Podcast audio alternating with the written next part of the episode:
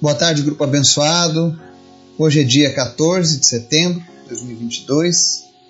Mais um dia que o Senhor nos deu, onde temos a expectativa nele de que ele irá falar conosco, nos ensinar, que seremos edificados através da palavra dele.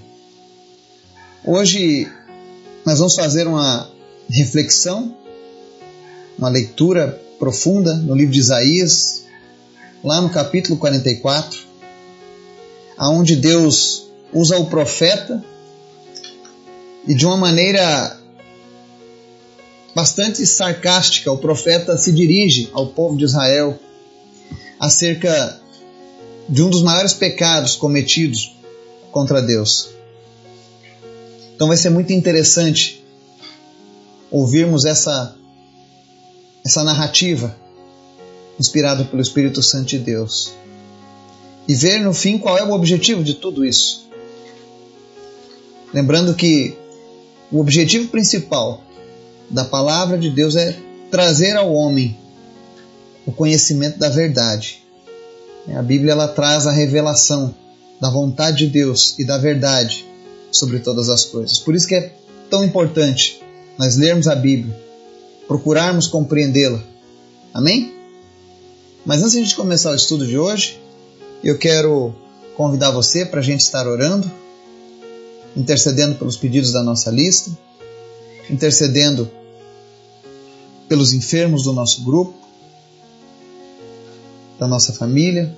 Peço que você esteja orando pelo povo da Etiópia, para que Deus possa manifestar a sua glória naquele país trazendo salvação, trazendo esperança. Que Deus venha transformar uma geração. Ore também pelo pessoal da cidade de Santo Sé, Sobradinho, aonde nós estaremos a partir do dia 22 para compartilhar ali o evangelho, para que Deus venha trazer renovo sobre a vida dos jovens daquelas cidades. Vamos orar? Obrigado, Deus, porque tu és sempre bom. A tua misericórdia é a causa de não sermos consumidos, é o que diz a tua palavra. E ela se renova todos os dias. Por isso nós somos gratos a ti, Pai. Porque se estamos aqui hoje, nesse momento juntos, para ouvir a tua palavra, para ler a tua palavra, é porque o Senhor teve misericórdia das nossas vidas. O Senhor nos deu mais uma chance. Que nós possamos fazer bom uso, Deus, de tudo aquilo que o Senhor tem colocado nas nossas mãos. Especialmente essas chances que o Senhor nos dá ao longo da nossa vida. Te apresento as pessoas que nos ouvem agora, as pessoas que fazem parte deste grupo. Nós te convidamos, Espírito Santo, a visitar cada pessoa, suprindo suas necessidades, tirando todo medo, todo temor, toda mágoa, toda dor. Tu é o Deus que tem poder para fazer todas essas coisas, Pai. Visita também aqueles que estão enfermos e traz a cura, aqueles que se recuperam que o Senhor esteja, meu Deus, de uma maneira sobrenatural, acelerando o processo de recuperação daqueles que estão acidentados, operados. Mas, Senhor, em nome de Jesus, abençoa cada família de uma maneira poderosa e que todos encontrem salvação em Ti. Que a Tua palavra venha trazer certeza absoluta de salvação no coração de cada pessoa. Tira de nós, Deus, tudo aquilo que não te agrada, tudo aquilo que é contra a tua vontade nas nossas vidas, que teu Espírito Santo tenha liberdade de falar aos nossos corações, de nos trazer compreensão da tua palavra, Pai. E se porventura nós formos pegos, a Deus, em falta contigo em alguma dessas coisas que estão sendo ensinadas, Espírito Santo tem total liberdade de falar conosco. Por isso nós te pedimos, fala conosco nessa tarde, Pai. Em nome de Jesus. Amém texto de hoje está lá no livro de Isaías, capítulo 44. Nós vamos ler dos versos 10 ao 22, que diz o seguinte: Quem é que modela um Deus e funde uma imagem que de nada lhe serve? Todos os seus companheiros serão envergonhados, pois os artesãos não passam de homens. Que todos eles se ajuntem e declarem sua posição. Eles serão lançados ao pavor e à vergonha. O ferreiro apanha uma ferramenta e trabalha com ela nas brasas. Modela um ídolo com martelos, forja-o com a força do braço. Ele sente fome e perde a força, passa sede e desfalece. O carpinteiro mede a madeira com uma linha e faz um esboço com um traçador. Ele o modela toscamente com formões e o marca com compassos. Ele o faz na forma de homem, de um homem em toda a sua beleza, para que habite num santuário. Ele derruba cedros, talvez apanhe um cipreste ou ainda um carvalho. Ele o deixou crescer entre as árvores da floresta ou plantou um pinheiro, e a chuva o fez crescer. É combustível usado para queimar. Um pouco disso ele apanha e se aquece, acende um fogo e assa um pão. Mas também modela um Deus e o adora, faz uma imagem e se curva diante dela. Metade da madeira ele queima no fogo, sobre ela ele prepara sua refeição, assa a carne e come sua porção. Ele também se aquece e diz: Ah, estou aquecido, estou vendo o fogo. Do restante, ele faz um Deus, seu ídolo, inclina-se diante dele e o adora. Ora a ele e diz: Salva-me, tu és o meu Deus. Eles não sabem nada, nada entendem. Seus olhos estão tapados, não conseguem ver e suas mentes estão fechadas, não conseguem entender. Para pensar, ninguém para. Ninguém tem o conhecimento ou o entendimento para dizer: metade dela usei como combustível, até mesmo assei pão sobre suas brasas. Assei carne e comi. Faria eu algo repugnante com o que sobrou? Iria eu ajoelhar-me diante de um pedaço de madeira? Ele se alimenta de cinzas, um coração iludido desvia. Ele é incapaz de salvar a si mesmo ou de dizer: esta coisa na minha mão direita não é uma mentira? Lembre-se disso, ó Jacó, pois você é meu servo, ó Israel. Eu o fiz. Você é meu servo, ó Israel. Eu não o esquecerei. Como se fossem uma nuvem, varri para longe suas ofensas, como se fossem a neblina da manhã, os seus pecados. Volte para mim, pois eu o resgatei. Amém? Aqui nós vemos o profeta Isaías falando de uma maneira muito clara, muito direta ao povo de Israel acerca do problema da idolatria. E nessa etapa da exortação de, de Isaías, o Senhor ele já estava poupando de uma linguagem profética ou poética. E Deus então fala de uma maneira muito direta e muito clara acerca do problema da idolatria. E ele começa aqui nesse verso 10 dizendo assim: Quem é que modela um Deus e funda uma imagem que nada lhe serve? E aqui a palavra de Deus entra em concordância com vários outros versículos, onde ela declara a inutilidade das imagens de escultura. Pois o próprio Deus está dizendo que elas não servem para nada. E aqui Deus começa a falar dos versos 11 ao 14 sobre as pessoas que fabricam essas imagens, no caso, os artesãos. E ele diz: Olha, os artesãos que fazem essas imagens de esculturas serão lançadas ao pavor e à vergonha. E talvez tenha algumas pessoas mais radicais no entendimento da Bíblia que digam assim: Ah, então tá vendo, todos os artesãos serão envergonhados. Mas aqui Deus não se refere àqueles que fazem obras de arte. É preciso deixar isso bem claro: Deus não é contra a expressão da arte. Mas Deus está falando aqui diretamente a quem usa imagens de escultura para adorarem, para orarem, para idolatrarem, como seus padroeiros, como seus guias, como seus ajudadores, como seus intercessores. Deus está dirigindo a palavra dele para as pessoas que fabricam imagens com esse intuito. E ele diz que as pessoas que fabricam essas imagens serão lançadas ao pavor e à vergonha. Aí ele começa a contar aqui sobre a história do ferreiro, como é que ele faz para montar um, um ídolo, né? A trabalheira que é para ele forjar uma imagem. Fala sobre o carpinteiro. E aqui é interessante que ele diz assim: ele o faz na forma de um homem, com toda a sua beleza, para que habite num santuário. E ele mostra aqui que o, o carpinteiro ele vai, ele derruba um cedro, ele escolhe uma árvore especial lá na floresta, né? Que ele às vezes até deixou crescer por conta da chuva, né? E você pode ver que muitas vezes quando alguém vai fazer uma apresentação sobre algo relacionado a imagens, né, eles sempre costumam dar essa ênfase, né, da escolha da madeira ideal, né? Mas na verdade, tudo isso não passa de algo inútil. E ele diz aqui nos versos 15 ao 16 que quando ele retira uma madeira para fazer um ídolo, ele diz assim no verso 15: é combustível usado para queimar. Uma parte da madeira ele vai fazer um fogo e assar um pão, fazer uma carne, e a outra restante da madeira ele faz um Deus e o adora, faz uma imagem e se curva diante dela.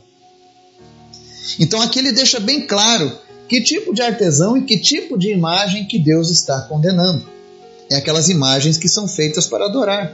Então, por exemplo, se você tem uma imagem na sua casa, não interessa de quem seja, e você se coloca de joelhos diante dessa imagem, e você adora essa imagem, ou você pede orações, ó, oh, imagem de Fulano, por favor, interceda por mim, rogue por mim, é, lute por mim, faça algo por mim. Se você faz isso, você está desagradando a Deus num nível fortíssimo.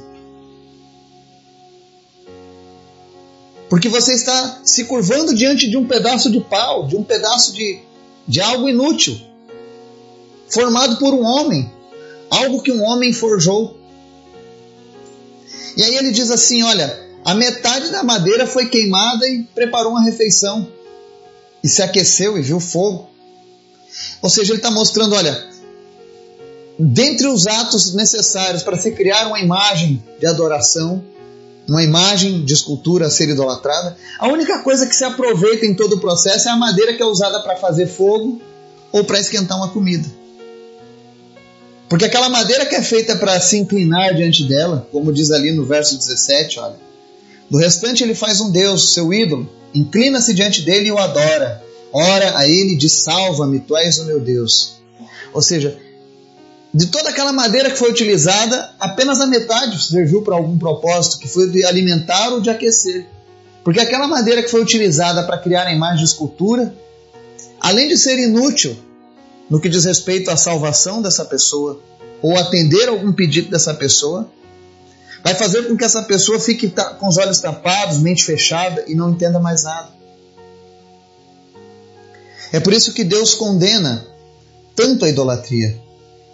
Porque a idolatria ela traz ao homem a ideia de uma ignorância muito grande. De achar que um pedaço de pau, de gesso, de ouro, de barro, de ferro, de, de prata, vai poder fazer alguma coisa por ele. Eu lembro que uma vez uma pessoa veio me falar que, olha, na verdade, eu não idolatro essa imagem, né? Isso aqui é uma imagem de uma pessoa querida, como se fosse uma foto de um alguém da família que já morreu. Eu digo, mas você conheceu? Não, não conheci. Você tem certeza que essa pessoa. Não, não tenho. Pois então você está seguindo na ignorância da idolatria. E talvez alguém pergunte: ah, mas e se eu tiver uma imagem de Jesus? Bom, Deus é enfático. Ele não quer imagem alguma das coisas que existem no céu ou na terra para serem adoradas. Na época de Jesus, já existiam retratistas. Se fosse importante ter uma imagem de Jesus, Deus tinha mandado fazer. Mas ele nunca permitiu isso por conta do perigo da idolatria. Então, ainda que seja uma imagem que se refira a Jesus, o que não é na maior parte das vezes, Deus condena que alguém se prostre diante dessa mensagem. É por isso que é muito comum, no meio protestante, por exemplo, nós vermos a cruz vazia, sem nenhuma imagem, porque nós não sabemos como era. E mesmo que soubéssemos, o próprio Jesus proibiu de fazer alguma imagem. Mas a mensagem da cruz, sim, essa é permitida. Porque ali mostra que um dia o meu pecado, o seu pecado, foi castigado lá em Jesus. Ele pagou um preço pelas nossas vidas. E é sobre isso que Isaías está falando. Sobre essas pessoas que se prostram diante dessas imagens de madeira. E ele diz assim: que o coração dessas pessoas está iludido e desviado. Ao ponto dessas pessoas pegarem essas estátuas na sua mão, essas imagens, e não reconhecerem que aquilo ali é uma mentira. A idolatria ela tem um poder destrutivo tão grande na mente, na consciência do homem, que ela consegue deixar a mente do homem entorpecida, ignorante, primitivo em relação à sua racionalidade. E Deus fala que nós devemos adorá-lo com todo o nosso entendimento, com todo o nosso ser, devemos ser racionais na nossa adoração a Deus. Deus não outorgou intermediários. Ele não criou, por exemplo, é, uma hierarquia santa, onde ele coloca, olha, eu sou Deus Todo-Poderoso, mas eu coloco aqui, olha, vai ter Buda, vai ter é, o taoísmo, vai ter os deuses do Olimpo, vai ter os deuses nórdicos, vão ter toda essa gama de deuses aqui. Se vocês quiserem, peçam ajuda para eles, que eles vão trazer para mim e eu faço. Não, a Bíblia não diz isso.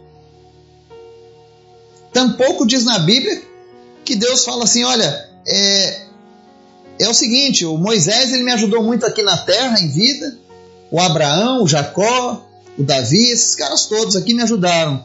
Quando eles morrerem, eles vão continuar trabalhando lá na eternidade, viu? Basta vocês pedirem para ele. Você pode ver que na cultura judaica não existem imagens de adoração. Dos maiores ícones do judaísmo. Você não vai ver uma imagem de Moisés sendo adorada, você não vai ver uma imagem de Abraão sendo adorada.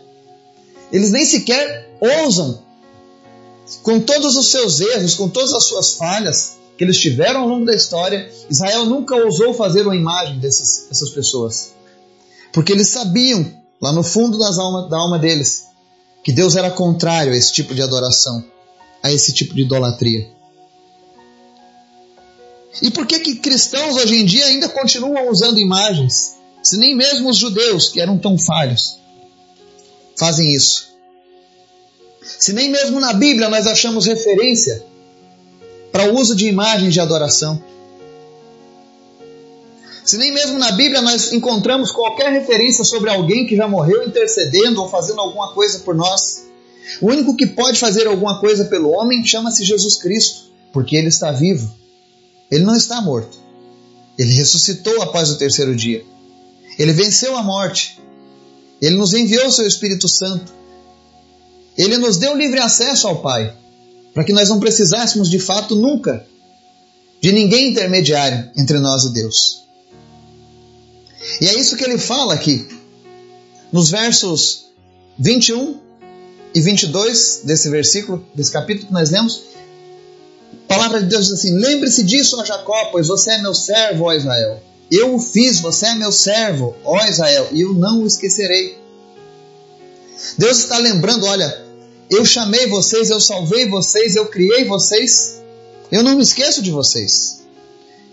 E eu amo tanto vocês que ele diz no verso 22: como se fossem uma nuvem varri para longe suas ofensas, e como se fossem neblina da manhã seus pecados. Ou seja, Deus fala: olha, vocês erraram, mas eu perdoo vocês, eu varro para longe de vocês toda a culpa que vocês carregavam. Se vocês foram idólatras no passado, e vocês se arrependeram, eu perdoei vocês e não me lembro mais disso. Então é tempo de voltar para mim, pois eu os resgatei. É isso que Jesus fala em Sua palavra no Novo Testamento, que nós devemos nos voltar para Ele.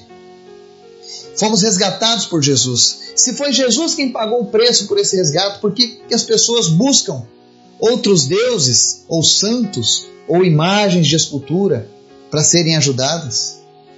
imagens feitas por homens. E que a própria palavra de Deus diz que para nada servem. Eu sei que tem pessoas que, ao ouvirem esse tipo de palavra, vão ficar bravas, vão ficar chateadas. Mas isso é a palavra de Deus quem está dizendo. A partir do momento que a própria palavra de Deus diz que essas imagens fundidas não servem para nada, a não ser para passarem vergonhas. Por que é que as pessoas insistem tanto em algo que desagrada ao Senhor? E se você estava vivendo ou vive ainda com um certo temor, com certa reverência a essas imagens. Talvez você diga: Olha, eu não consigo abrir mão dessa imagem, porque ela tem um significado muito forte na minha vida. Ela acompanha minha família há muitas gerações. Cuidado! A palavra de Deus diz que importa primeiro agradar a Deus do que aos homens. Se infelizmente na sua família as pessoas foram devotas a essa imagem, seguiram ela por, todo, por todas as gerações, não siga o caminho da destruição. O próprio Jesus diz: cuidado, pois existem cegos conduzindo outros cegos ao abismo. Existem muitos cegos conduzindo cegos ao abismo. Quando eles começam a passar de geração em geração, tradições fundamentadas na mentira, que não possuem na Bíblia um fundamento sequer. Mas hoje Deus quer mudar isso na sua vida. Eu sempre deixo claro aqui nesse grupo que o objetivo nosso não é apontar os erros, não é dizer que você está errado ou que eu estou errado, mas é mostrar a palavra de Deus iluminando as partes mais obscuras das nossas vidas. Aquilo que a gente acha que não tem problema, mas que o Senhor, conhecendo o nosso coração, nosso desejo de servi-lo, e eu sei que muitas pessoas que, que estão envolvidas na prática da idolatria hoje, especialmente os cristãos que vivem na idolatria, eu sei que no fundo, no fundo, o desejo do coração deles é fazer a coisa certa para Jesus. Mas eles foram bombardeados de uma maneira tão forte, tão pesada, que eles pensam que se eles abrirem mão daquelas imagens, estarão condenados eternamente. Quando na verdade é o contrário. Quando você se libertar do jugo, do peso dessas imagens na sua vida, você vai viver a liberdade proposta em Cristo. Se você já era uma pessoa de fé, confiando numa imagem de escultura, imagine quando você se dirige diretamente ao Altíssimo, sem atravessadores. Quão poderosa será a tua oração, a resposta às suas orações. E é isso que o Senhor quer para você hoje. Deus quer te libertar desse fardo, da idolatria, dessa culpa que você carrega ao tentar abrir mão da idolatria. E hoje o profeta Isaías ensina para mim e para você: abra mão da idolatria. Essas imagens não servem para nada. O que o homem precisa de fato é se voltar para Deus, pois é Ele quem o resgata.